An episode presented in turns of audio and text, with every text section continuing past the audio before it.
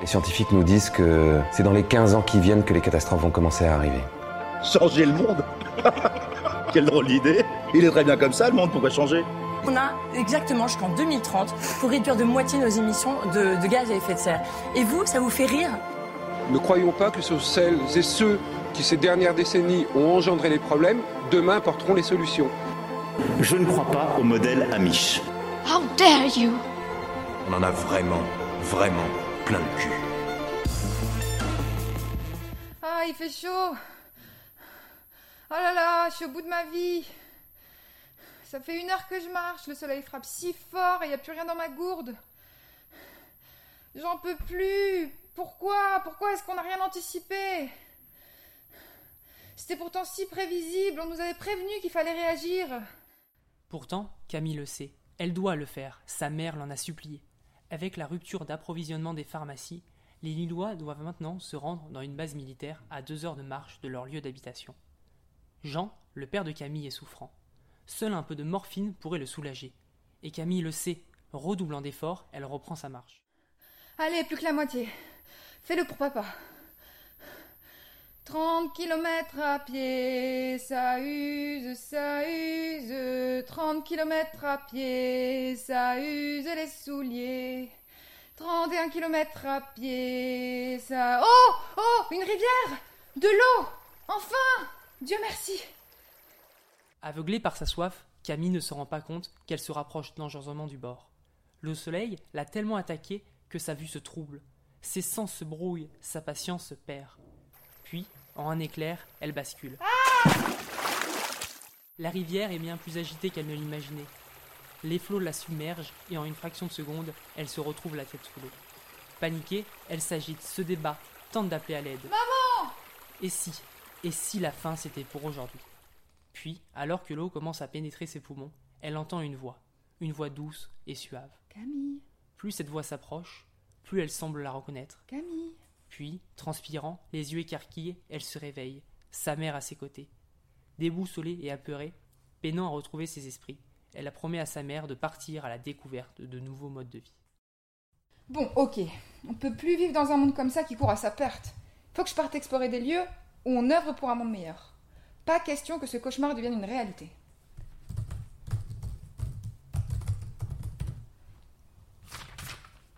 De rives en rêve, éco de nourricier pédagogique, culturel et solidaire en création. Parfait. C'est où ça? Rumi C'est quoi ce patelin? Bon allez, go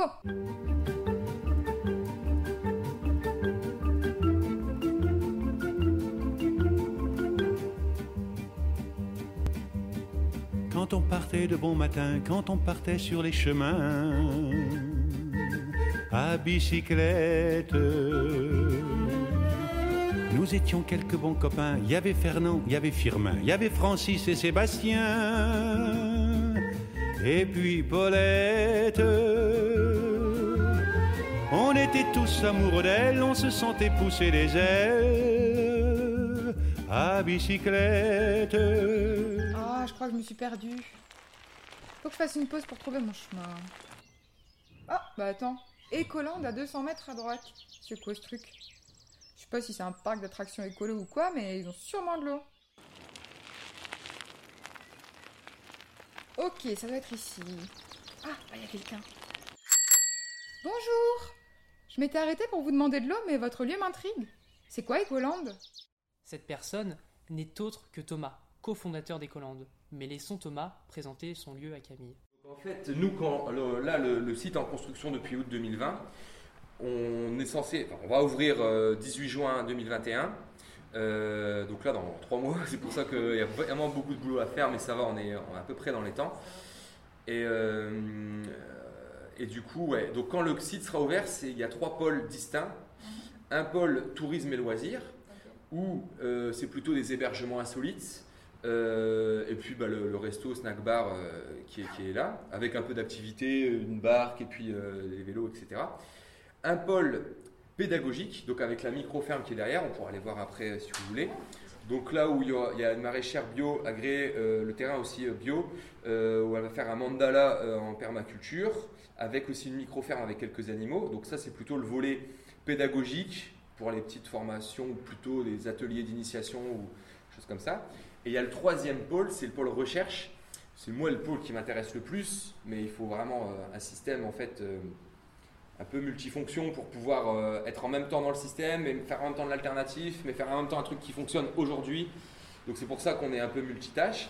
Et le pôle recherche, du coup, là où le projet de thèse a été déposé à l'Université d'Artois sur la résilience en Haute-France. Donc en gros, c'est la résilience d'un point de vue technique et d'organisation sociale. Comment on fait pour vivre en gros dans un monde post-pétrole euh, avec les euh, sur, au niveau de la gestion des ressources et surtout de l'organisation et, euh, et de l'allocation des ressources en gros.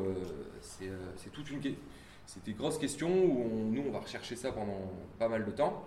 Et donc, sur le pôle recherche, on pourra accueillir par exemple des services volontaires européens, des étudiants. Là, c'est complètement non lucratif en fait.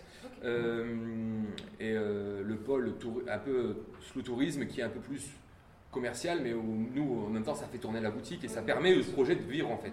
On veut accueillir euh, un maximum de monde ici pour justement commencer cette transition-là. Et l'idée, c'est de leur montrer par l'expérience aussi. Parce que c'est ça aussi, par rapport à, Perrine et, moi, notre, notre parcours, c'est que nous, ce qui nous a changé viscéralement, c'est l'expérience des voyages et euh, le fait de le vivre. Parce que des fois, on a une idée, on se dit euh, putain, mais ça devrait fonctionner autrement. Et puis après, il y a tout le, système entre guillemets qui nous rattrape, de se dire ouais, mais tu sais, si tout le monde le ferait, ça serait déjà fait, nanana, nanana. Toutes les petites voix dans notre tête. Quand on l'expérimente, on se dit bah ouais, bah non, en fait, c'est vraiment faisable. Je me rappelle, je l'ai vécu. Du coup, c'est ça qu'on veut créer aux gens ici comme expérience. C'est de leur montrer un peu euh, les, euh, comme s'ils étaient au bout du monde ou, euh, dans un endroit euh, un peu dans un monde parallèle où on fonctionnerait complètement différemment et, et de les marquer, de les toucher comme ça en fait. Alors heureusement, on l'a fait juste avant le Covid, juste juste avant le Covid. On avait les préaccords bancaires avant le mars. Mais par contre, on, ouais, on est passé vraiment à la création au mois de juillet, donc là ça commence à être compliqué, mais c'était encore bien. Là aujourd'hui, je pense que ça va être vraiment difficile, tant que la crise passe.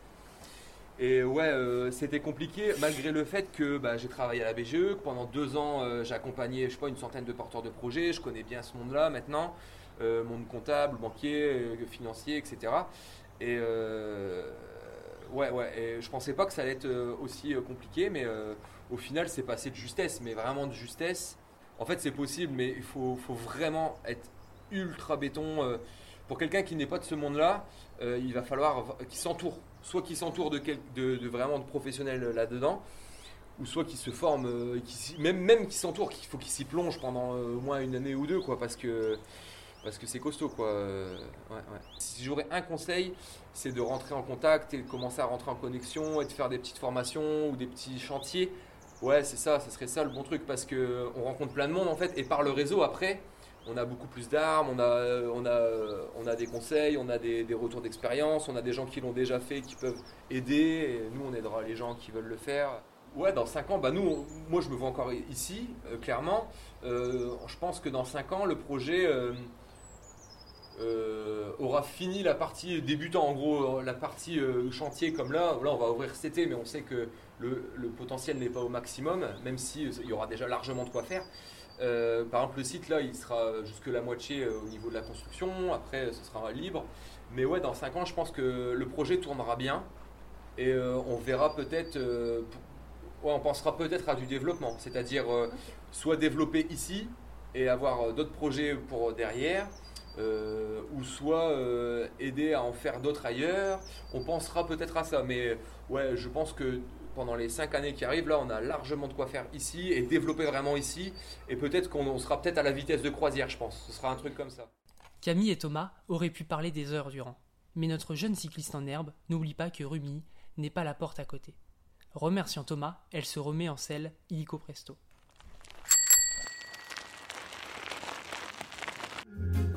Sur les petits chemins de terre, on a souvent vécu l'enfer pour ne pas mettre pied à terre devant Paulette. Faut dire qu'elle y mettait du cœur, c'était la fille du facteur à bicyclette. Et depuis qu'elle avait huit ans, elle avait fait en le suivant tous les chemins environnants à bicyclette. Quand on approchait la rivière, on déposait dans les fougères nos bicyclettes. Nous sommes toujours en compagnie de Camille qui se dirige vers Rumilly pour découvrir le projet de Rive en Rêve. Toujours au guidon de son vélo, cela fait plusieurs heures qu'elle arpente le bitume. Ah, une belle ferme, des arbres fruitiers, un fournil et un café. Je dois être arrivée. Camille ne s'est pas trompée. Elle est bien arrivée à De Rive en Rêve. Elle est accueillie par Audrey et Jérôme qui lui racontent leur cheminement pour la construction du projet. J'avais fait la connaissance, entre guillemets, du mouvement Colibri de Pierre Rabhi, tout ce mouvement d'oasis en tout lieu, donc euh, de lieux d'habitat partagé, de lieux nourriciers, de lieux de transmission de savoir. Et c'est quelque chose qui avait vraiment fait écho en moi et j'avais euh, vraiment cette volonté, je me sentais vraiment appelée par ce type d'endroit pour vivre et pour travailler. L'idée c'est de créer un lieu euh, collectif de transmission de savoir et de connaissances. Et euh, de manière à, ce que chacun reprenne un petit peu plus d'autonomie en fait dans sa vie de tous les jours. Et euh, qu'il y ait un rapprochement avec euh, le vivant dans son ensemble, c'est-à-dire à la fois le monde de la nature, mais aussi dans les liens, dans les rapports humains. Bah, on a décidé de s'ancrer ici et pour développer ce projet qui, a pas mal d'avantages en fait ce lieu, c'est déjà au point de vue du bâti, il y a 1000 mètres carrés de bâti euh, il y a une grange de 400 mètres carrés qui se prépare en fait à accueillir plein, plein, plein d'activités. Euh, on n'avait pas forcément les moyens de pouvoir euh, acquérir justement le bien en fait à titre propre personnel. Et de ce fait-là, on s'est orienté vers une banque, à nos yeux, en tout cas la seule banque éthique de France, qui s'appelle la Nef. Et moi ici, en fait, je développe un projet de jardin forêt. Il y a un hectare d'eau de surface. Le premier projet qui, est déjà un petit peu sorti de terre, c'est le projet de Fournil que je porte qui est un fournil euh, assez engagé, qui utilise euh, que des produits bio, que des produits locaux et euh, qui est dans une démarche zéro déchet. Là en ce moment on est en plein chantier de plantation avec plein de bénévoles là pendant 5 jours qui viennent nous donner un sérieux coup de main pour, pour planter les 500 premiers arbres. la semaine prochaine on va installer une centaine de nichoirs et de refuges, enfin de gîtes pour les petits mammifères. Et par le biais de chantiers participatifs notamment, euh, déjà ça nous permet en fait d'apprendre à faire et de prendre confiance. Et euh, de manière à faire soi-même par la suite. Et euh, ce qui me paraît intéressant, et c'est un petit peu notre, notre cheval de bataille aussi, en fait, quoi, avoir le savoir, c'est bien, mais l'intérêt de le garder pour soi, il n'y en a aucun. C'est un projet à la fois nourricier, puisqu'il va y avoir euh, beaucoup d'arbres fruitiers, il va y avoir des légumes, il va y avoir des plantes aromatiques et médicinales, des champignons, etc. Et c'est aussi un projet pédagogique parce que l'idée c'est de c'est qu'il soit euh, visitable, qu'il puisse être euh, la base d'ateliers, de, stages de formation autour de la permaculture. Il y a du coup une microbrasserie. L'idée c'est de, la, créer sous forme associative aussi pour que ce soit fait en collectif et que euh, avec les, adhérents de l'assaut, on puisse faire des brassins et euh, que chacun puisse ensuite euh, récupérer une, partie de la production. Et puis sur un volet plus humain, on, a un projet de café associatif qui serait en fait le un lieu de convivialité parce qu'un café associatif c'est tout un café où euh, les habitants du village, euh, des villages alentours peuvent venir euh, se retrouver pour boire un café, boire une bière, jouer aux cartes, etc. mais aussi ce serait l'endroit où serait concentré tout ce qu'on propose en termes d'ateliers, stages, formations, que, que, ce soit animé par nous, par les bénévoles de l'assaut ou par des intervenants extérieurs qu'on ferait venir. Euh, c'est un endroit qu'on voudrait aussi ouvert aux familles, aux enfants, donc avec aussi des propositions euh, pour les plus jeunes. Ce associatif, il permettra aussi la tenue de réunions, euh, de pourquoi pas des ciné-échanges, des soirées, des conférences, des, petits concerts. Ce que je remarque souvent en fait, c'est que on se met des contraintes soi-même en fait quoi. on doute beaucoup beaucoup trop. Alors ça demande beaucoup de remise en question, ça demande du lâcher prise, ça demande de se creuser la tête, mais euh, en même temps c'est hyper motivant et, c'est ça qui nous fait vibrer. Hein. Mm. toute façon, c'est pour ça qu'on est là. On est content d'être là et on est prêt à. On est prêt. On n'a pas envie de prouver quoi que ce soit, ceci dit, hein. Euh, ni d'être un- de, de vouloir se dire qu'on a un exemple, rien du tout. Nous, on fait euh, ce pourquoi on sent qu'on a une mission et. Après, les gens, ils adhèrent, ils adhèrent pas, c'est libre à eux en fait. On n'est pas là pour faire du prosélytisme, convaincre qui que ce soit. Je dirais que vraiment là, aujourd'hui, euh, très clairement, je peux l'affirmer haut et fort, il faut toujours, mais toujours, toujours croire en ses rêves. Mais vraiment. C'est un truc, enfin, je veux dire, pour moi, c'est la base quoi. Croire en. Si t'as quelque chose qui te fait vibrer, qui, que t'as dans le sang, qui c'est dans tes tripes, euh, Oser. oser et pas se laisser euh, modeler par, euh, par la société qui va de toute façon tout faire pour euh, empêcher ce type d'alternative d'exister parce que forcément euh, ça vient à contre-courant et que du coup ça va pas dans le sens de, du mouvement global.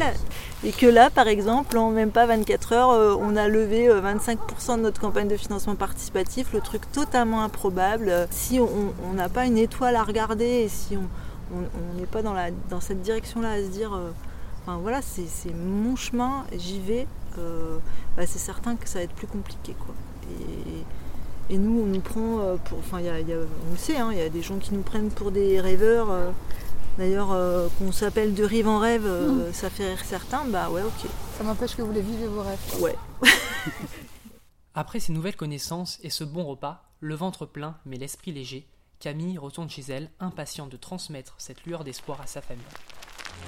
Puis on se roulait dans les champs, faisant naître un bouquet changeant de sauterelles, de papillons et de rainettes.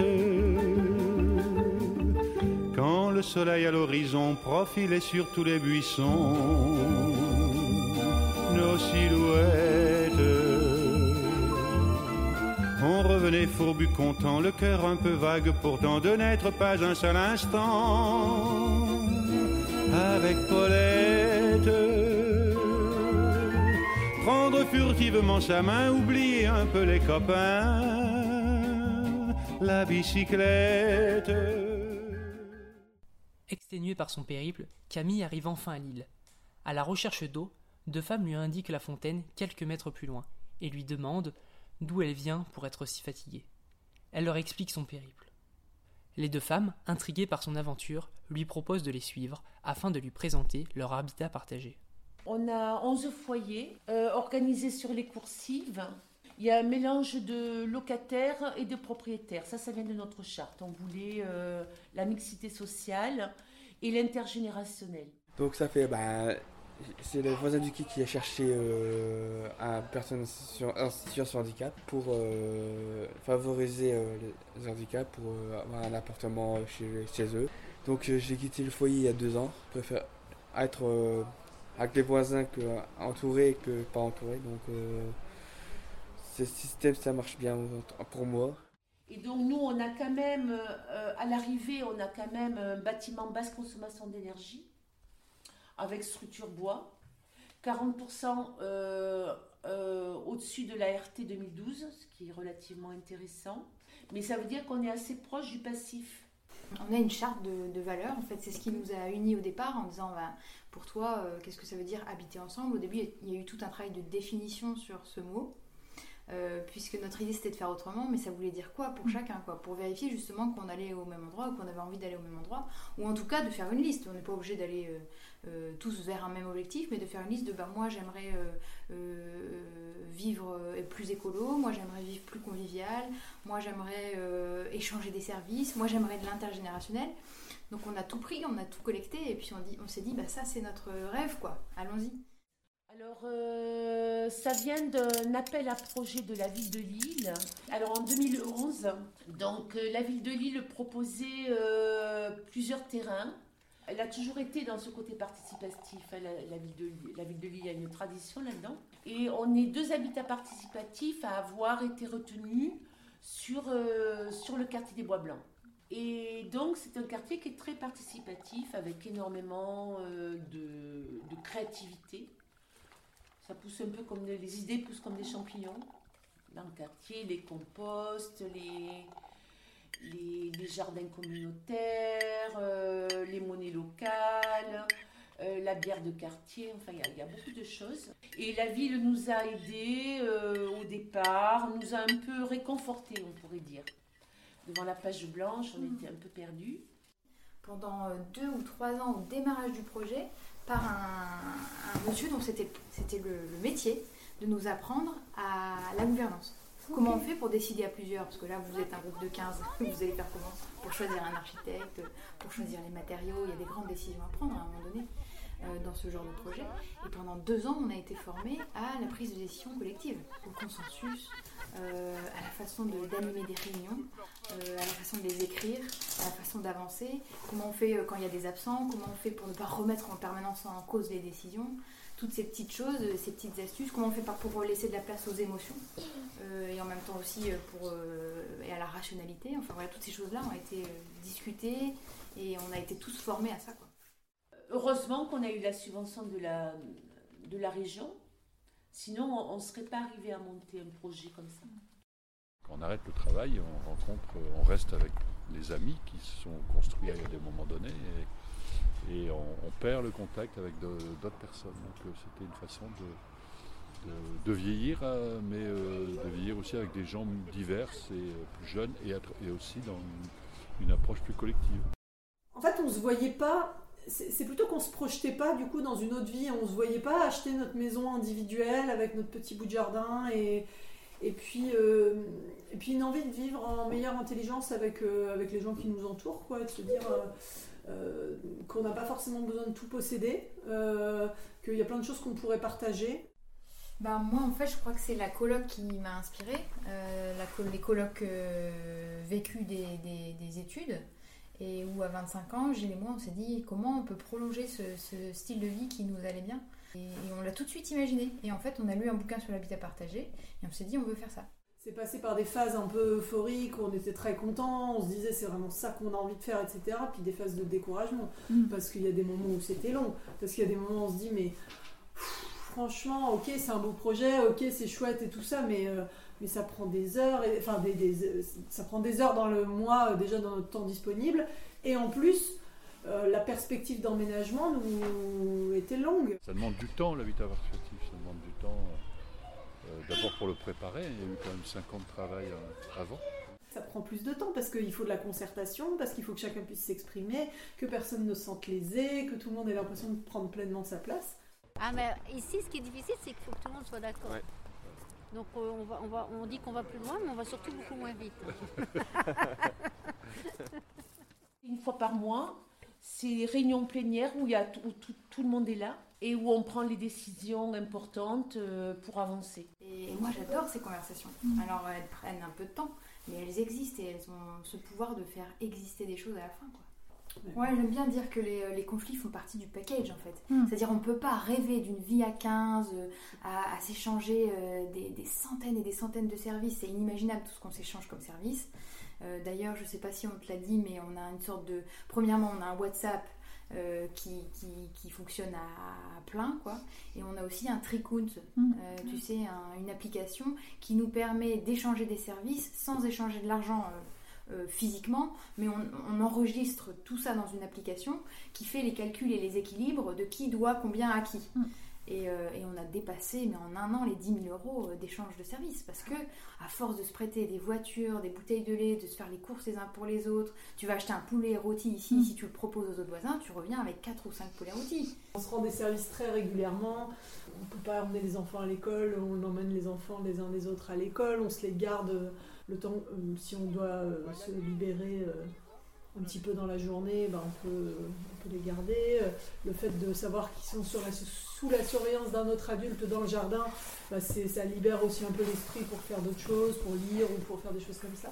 Tu peux vite profiter des, des, des- des- des allers-retours des uns et des autres, du matériel des uns et des autres. Ici, c'est incroyable. On a une, une, une armoire à, à bricolage euh, inédite euh, que j'aurais jamais pu constituer euh, par moi-même.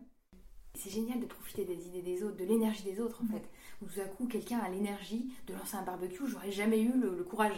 Et en fait t'en profites, parce que maintenant il est allumé, t'as plus qu'à mettre tes saucisses dessus. Les enfants, ils, ils jouent énormément entre eux. C'est vrai que moi, je- ça me fait toujours rigoler quand on revient de vacances, par exemple. Ils sont autant contents de retrouver la maison que de retrouver les voisins. Euh, et puis, ils vont souvent les uns chez les autres aussi. Et j'ai même ce plaisir à la solitude, euh, ce qui peut paraître un peu étonnant dans, dans ce genre de choix de vie. Euh, mais ça m'a jamais paru incompatible en fait. Puis pareil, préserver du coup des moments de vie de famille aussi. Mais en fait, ça marche comme ça aussi. C'est-à-dire qu'on on, on est en capacité de tous entendre que, bah non, pas ce soir. Ce soir, on reste en famille. Moi, j'ai aussi appris à dire non ici, effectivement. On dit non souvent parce qu'en fait, il y a tellement de sollicitations. Trouver cet équilibre, mais je trouve que la recherche est même magnifique entre le jeu, euh, entre soi et, et nous, quoi, et, la- et le côté social. Et en même temps, c'est un, un équilibre permanent à rechercher, mais qui est un, un bel, un bel exercice, quoi. Moi, je trouve, enfin, d'un point de vue éducatif, je trouve que c'est hyper intéressant d'avoir d'autres modèles de fonctionnement. Je pense que tous ensemble, on est un peu plus résilients. Je pense que tous ensemble, on est un peu plus sobre aussi euh, en termes de consommation, en termes de plein de choses, parce qu'on fait des, des économies d'échelle, hein, tout simplement. Euh, moi, je trouve que c'est quand même quelque chose que j'ai envie de transmettre aux enfants. Quoi. C'est un peu comme un projet de couple, euh, mais différent. Et c'est un projet de famille, un peu, mais différent. On a vraiment une nébuleuse en fait de projets euh, qui, qui se met en place. Alors parfois ça va se faire avec des bailleurs, parfois ça va se faire avec des mairies, ou les deux, parfois ça va se faire seul. C'est- voilà, il y, y a vraiment une... Tout est libre en fait. Il y a cette liberté, toute cette créativité qui est intéressante. Et on s'aperçoit que, que les projets peuvent se décupler de manière in- infinie. Ça peut être des projets périurbains, ça peut être des fermes qu'on réemménage, ça peut être des maisons qu'on veut partager avec euh, un autre couple, deux autres, familles. En fait, on est en train de, de, participer à une explosion en fait des initiatives. Waouh, mais quelle journée Tellement de personnes inspirantes, tous ces lieux alternatifs, et tout ça en si peu de temps, alors que ça faisait une éternité que je stagnais. Je me sentais si seule face à l'urgence d'adapter nos modes de vie, alors que pas du tout. Bon allez, je me dépêche. Hâte de raconter tout ça à maman.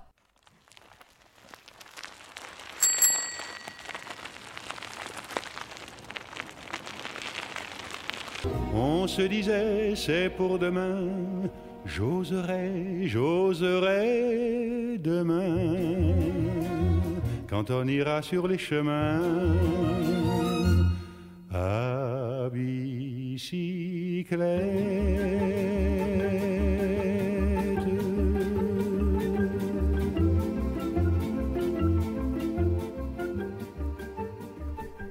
C'est ici que notre balade à vélo s'achève.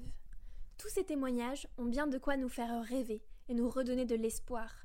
Mais s'ils allaient encore plus loin Oui, concrètement, que faire si je souhaite intégrer un habitat participatif ou créer mon écolieu? Pour passer du rêve à la réalité, vous pouvez par exemple rejoindre le groupe Facebook Éco Habitat Groupé Nord-Pas-de-Calais, qui met en réseau et donne des outils, par exemple à travers des rencontres thématiques, et qui encourage la réalisation de projets d'habitat groupé participatif dans la région. Vous pouvez aussi vous rendre sur le site Habitat Participatif France qui répertorie plein de projets favorisant le développement de l'habitat participatif sur l'ensemble du pays. Je mentionnerai pour finir la carte des oasis disponible sur le site Colibri www.colibri-lemouvement.org. Elle recense tous les écoliers de France. En bref, si tu veux te lancer, tourne-toi vers celles et ceux qui sont déjà dans l'action. Va dans les tiers-lieux ou les cafés citoyens de ta ville, pars à la rencontre des différents acteurs institutionnels du domaine, et voilà. D'ailleurs, si le thème des écolieux t'intéresse, voire te fait carrément vibrer, l'association Choisis ta planète, membre du réseau MRES, recherche des bénévoles afin d'aller filmer des écolieux cet été et de faire du montage vidéo.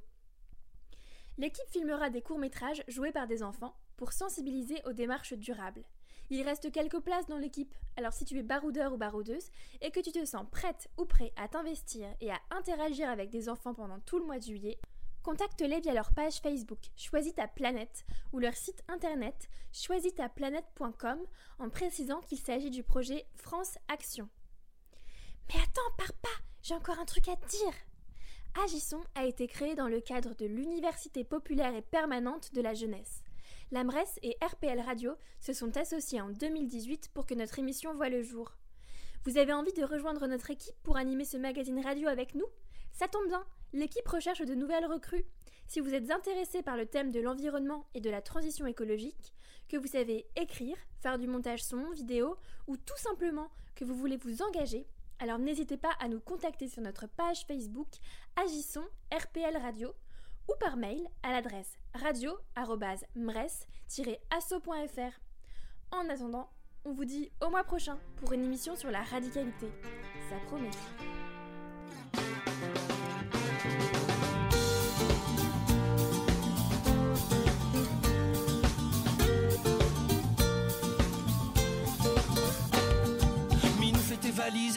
Nous quittons l'île Saint-Louis pour le paradis. J'ai trouvé la maison dont nous rêvions tant. Pour trois fois rien à crédit sur deux ans. C'est au cœur du Larzac, au bord d'une rivière. Dans un joli lieu dit appelé le désert. Un manoir du 16e dans un parc de 1000 hectares. Il y aura juste quelques travaux à prévoir. L'arrivée d'eau, le vieux puits fera l'affaire. Pour l'électricité, vive les panneaux solaires. S'il y a des nuages, c'est toi qui pédales. S'il fait nuit plus d'une heure, c'est toi qui pédales. Le premier spot wifi est à 25 km. Le premier monop est à 35 km. Le premier iPhone est à 120 km. La dernière poste a fermé. Elle est pas belle, la vie. Pour le dernier des. La main dans la main. Avec le dernier lapin. Elle est pas belle, la vie. Le dernier des. La main dans la main. Avec le dernier pingouin.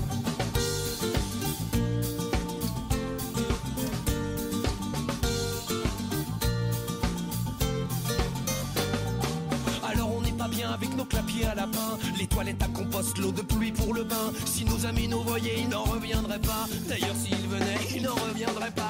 Tout ce qui pousse ici est un vrai don de Dieu. Les ronces, les orties, les champignons vénéneux. On s'est même installé une petite distillerie. L'agnole de châtaigne, ça vaut tous les smoothies. Le premier voisin est à 25 km Le premier village est à 35 km Le premier magasin bio est à 120 km La seule maternité a fermé Elle est pas belle, la vie pour le dernier des hippies. La main dans la main avec le dernier dauphin. Elle est pas belle, la vie pour le dernier des hippies. La main dans la main avec le dernier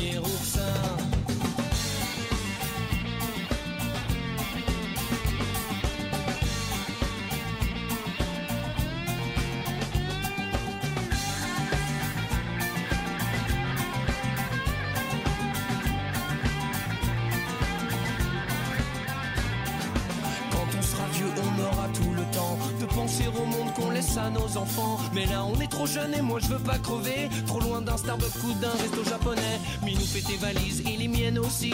Nous quittons le Larzac pour le paradis. J'ai trouvé le loft dont tu rêvais tant. Au pied de Notre-Dame à crédit sur 100 ans. Le premier médecin est à 25 km. Le premier défibrillateur à 35 km. Le premier hôpital à 120 km. Le dernier cimetière était complet. Elle est pas belle, la vie pour le dernier des hippies. La main dans la main avec le